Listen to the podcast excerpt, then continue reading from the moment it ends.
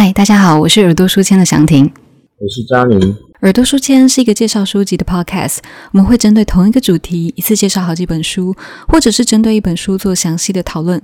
我们在挑书上至少会满足以下两个原则：第一，是它在 Goodreads 这个英文最大的书评网有到四颗星以上，满分是五颗星；第二个原则是，如果它是一本中文书的话，那它在豆瓣这个中文最大的书评网分数要到八分以上，满分是十分。之所以会有这样子的设定，是因为现在的资讯太多，资源太多，我们不再像过去一样缺乏资源，但我们缺的是时间。如同我们封面上面所写的，“So many books, so little time。”我们会先利用这两个大原则，帮我们做初步的筛选。看完以后，如果我们觉得值得分享，就会放到 Podcast 上面。好啦，那我们进入今天的主题。佳宁，我们今天要讨论的主题是什么？今天我们想谈的主题是全民基本收入。那相亲，我想先问你一个问题：假设从下个月开始，每个月政府无条件的给你一万块台币，没有任何附加条件，也不用还，而且这个福利是终身的，那你第一件事情想要做什么？坦白说，我觉得一万块也不算多，我不觉得我的生活会因为这个一万块有多大的改变，但会比较有安全感。可能一部分会存起来，然后一部分投资，一部分当做我的 podcast 基金吧，买个更好的麦克风之类的。那你呢？我觉得我就会先确认自己是不是在做梦。假设确定不是做梦的话，我觉得打开电脑研究一下词声怎么写会比较好一点。所以你不喜欢你现在的工作吗？嗯，与其说不喜欢这份工作，不如说，假设我把收入这个因素抽掉，其实我从目前的工作不太能获得太多的乐趣或成就感。那相反的来说，做 podcast 就是一个很标准的反例。嗯，所以回到我们刚才的主题。基本收入不是一个崭新的概念，甚至在很多国家，它还是现在进行时。那只是最近又浮上台面，就成为大众关注的议题之一。其实我最近会注意到全民基本收入这这个这个议题，是因为 Andrew Young 这个人，他是美国民主党总统初选的候选人。那全民基本收入是他主要的政见。他说，他希望全民基本收入能够缓解美国面对自动化或者是机器人化的社会冲击。那他出了一本书，叫做《The War on Normal People》。嗯，我觉得有趣的地方是说，一般政治人物出书，他们的风评都会很两极，在 Gree 这个这个网站上面的评分都不会太高。但是 Andrew Young 这一本书，它的评分却有到四点三分以上。我觉得这个现象蛮有趣的，所以我才决定说，OK，我们今天可以讨论这一本书看看。那这本书主要是在探讨什么东西？我我看这本书，我是抱着看证件发表的预期。的设定去看这本书，但蛮意外的是说，里面证件宣传的比例其实不高，它大概只有后三分之一是在讲它的证件，也就是全民基本收入。那前面的三分之二都是在说自动化会如何冲击美国的社会，包括是在零售业、卡车司机、各种实体店店员、白领，甚至是高阶白领，例如说像是医疗人员。都已经快速的被自动驾驶啊、自动点餐机、网络 APP，还有各种不同的行政 AI 助理给取代。那这种取代造成的失业，嗯，不仅会对个人造成冲击，还会扩散到整个社会。当一个地区它缺乏工作机会的时候，人口会外移，地区经济会紧缩，人会变得不敢消费，生病了可能也不敢看医生。我们都知道，在美国看病很贵嘛，后续也可能会造成家庭经济被拖垮。整个地区它的犯罪率，很多研究都指出说，他们的犯罪率会上升，吸毒跟家暴都可能是失业会造成的间接结果。那因为美国现在已经有这样子的趋势，也越来越严重了。Andrew Young 就希望说能够让大家意识到这个问题，所以他就出了这本书，然后也参与了这次的选举。嗯，我觉得这本书会高分，它主要有两个原因。第一是 Andrew Young，他提出了好几个研究中心的数据去支持他的论点，包括史丹福大学的数据，或者是 John Hopkins 的数据。那如果这些数据都有交集，而且都是往同一个指向同一个趋势，那他才会放上这本书。也因为他本身对数字的严谨，我觉得会让这本书蛮有说服力的。然后第二个是说，呃，我觉得他会高分的原因是他其实花不少的篇幅在探讨。工作对于人类的意义是什么？如果钱不再是驱动我们工作，不再是驱动我们生活下去的唯一动力，那什么会是驱动我们继续走下去的东西？呃，这样子的问题在这一本书不断的被讨论。那我觉得它引发一连串的思考，也是这一本书的一个看点。嗯，所以听起来这本书议题其实跟我们每个人都算息息相关，而且它不是空口说白话，而是基于很多很严谨的研究才得到这部分的结论。是，它其实是基于数数据下出这样子的结论。不过我们前面讲的这么多就是基本收入的事情，那这也是我们今天的主题嘛？那有没有比较明确的定义可以来说明基本收入到底是什么东西？目前大家有共识的定义是以个人为发放单位。定期的、没有条件的发放现金给所有的人，不管这个人是处于什么样的状态，他是有钱还是贫穷，他是什么样的性别，只要你是这个国家的公民，而且你有住在国内一定的时间，你都会定期的在你的户头里面收到一笔金额。这是目前普遍大家有共识的定义。那我想要再稍微解释一下它的内涵。之所以叫做基本收入，是因为这笔金额其实并不大，所以它只是基本，它只能维持你基本的生活。它的目的是要让人在极端状态下能够存活于这个社会，这是它名字的由来。嗯，可是以台湾来说，我们目前的制度好像也有类似的功能吧？难道没有吗？你是说补助金的的部分吗？社会补助？对，没错，补助金的制度。嗯，他们其实不太一样。我们现在所使用的各种社会补助，其实有几个无解的问题。第一个是说，这些需要帮助的人，其实我不是很想用这些需要的帮帮助的人来形容他们。某种程度上，其实是社会欠他们的。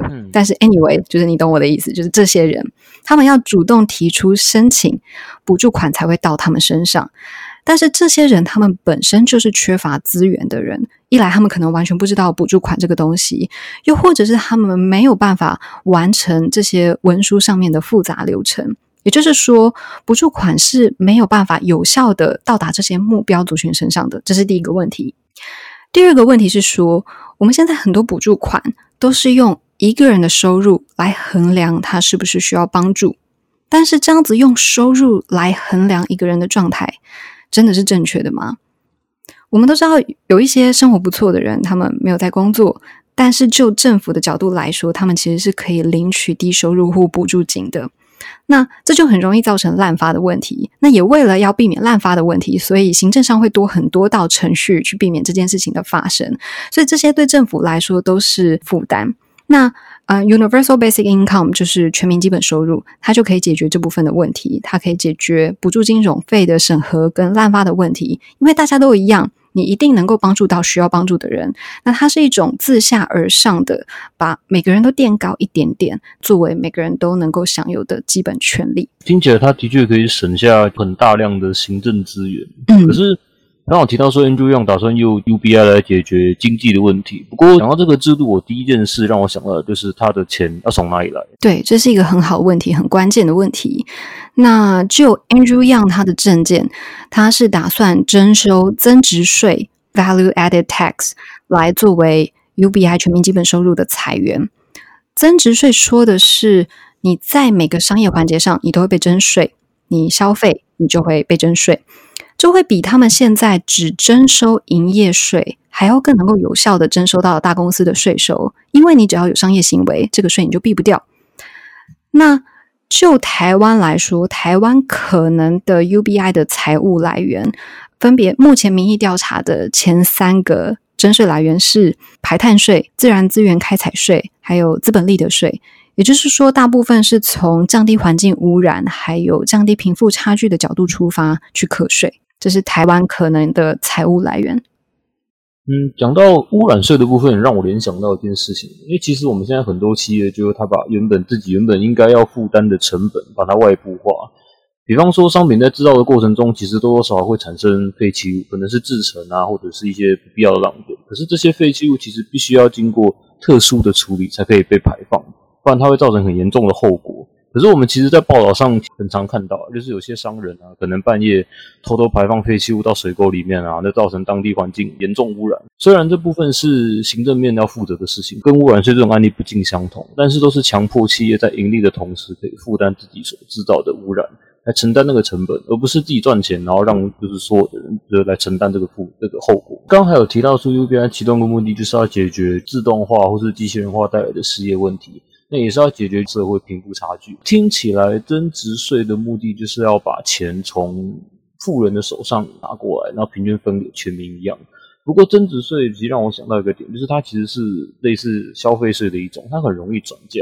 那感觉起来，它只是从就大家的口袋拿钱，然后再翻再还给我们一样。前面那一句话听起来其实有点像共产，但其实他们不是这样。应该这样说，不是只有富人被课税，每个人都会被课税，因为它本身已经涵盖在价格里面了。你消费，你就会被课税。所以不是只有富人被课，而是每个人都被课，然后再分给每个人，财富重分配的概念。这样听起来好像没意思，就像你说的钱绕一圈的感觉，但其实不是这样。假设今天增值税，我们说它是十 percent 好了，然后全民基本收入是一万块，每个人一万块一个月。某个人今天买了一台兰博基尼，一千八百万，这当中就有一百八十万的增值税被扣，这一百八十万就会纳入基本收入的基金当中，然后分给每个人。但是如果今天你只是一般的中产，除非你一个月消费有到十万块。你才会缴一万块的增值税，然后刚好跟你得到的那一万块的 UBI 抵消，不然大部分的人其实都还是会受惠于 UBI 的。而且我们退一万步说，如果今天一个人他能够消费到十万块，那他真的也算不上是中产了吧？嗯，所以听起来美国应该是有条件可以实施全民基本收入 UBI。那你觉得像台湾会有机会吗？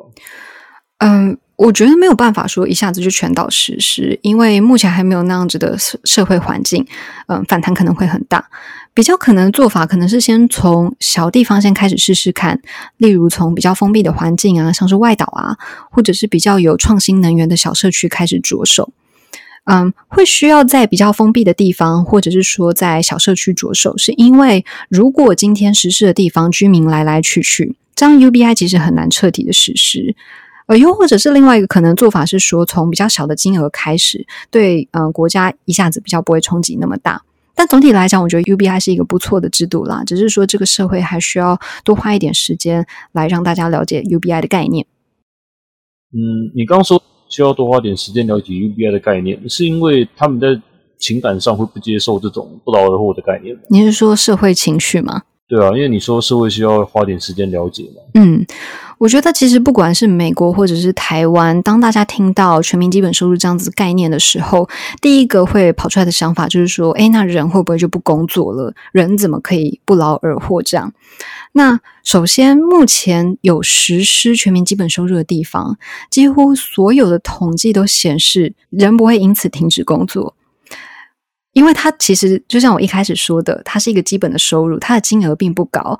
你只要是想要再过好一点点的生活，举例来讲，一万块在台北好了，我们最多就是餐餐吃泡面，了不起就这样。你如果要住有一个可以住的地方，你一定要去工作。所以人其实不太可能因为这样一笔小小的收入就停止工作。那其实甚至在某些地方，呃，某些地方实施 UBI，他们的结果是显示说，他们的工时是增加的，可能是因为更喜欢工作，也可能是因为经济成长变得更加竞争，我不知道。但是研究显示是，嗯，很少人因为全民基本收入而工时降低，甚至是有增加的倾向。但是有趣的点是，有两类人在给予基本收入以后，工时的确是降低的。这两类人分别是。一新手妈妈，那背后的原因不难理解。第二类人是年轻人，他这些年轻人，他们不是说就就不工作就回家打电动了。研究显示说，这些年轻人降低工时的原因，是因为他们选择继续接受教育。